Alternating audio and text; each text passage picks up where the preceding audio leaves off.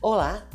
Hoje o tema é etarismo, que é a discriminação baseada em critérios de idade. Sou Irene da Rocha, 65 anos, morena com cabelos longos. Todo início de ano retorno ao médico para pegar atestado para a prática de vôlei. Um dos meus retornos fui atendida por um jovem médico que me deixou intrigada. Durante a consulta, comentei que há mais de 10 anos praticava o vôlei voltado à terceira idade.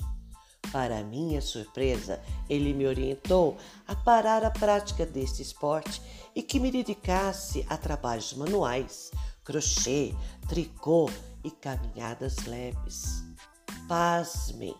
Creio que ele desconhece a vitalidade que os atuais idosos têm e muito.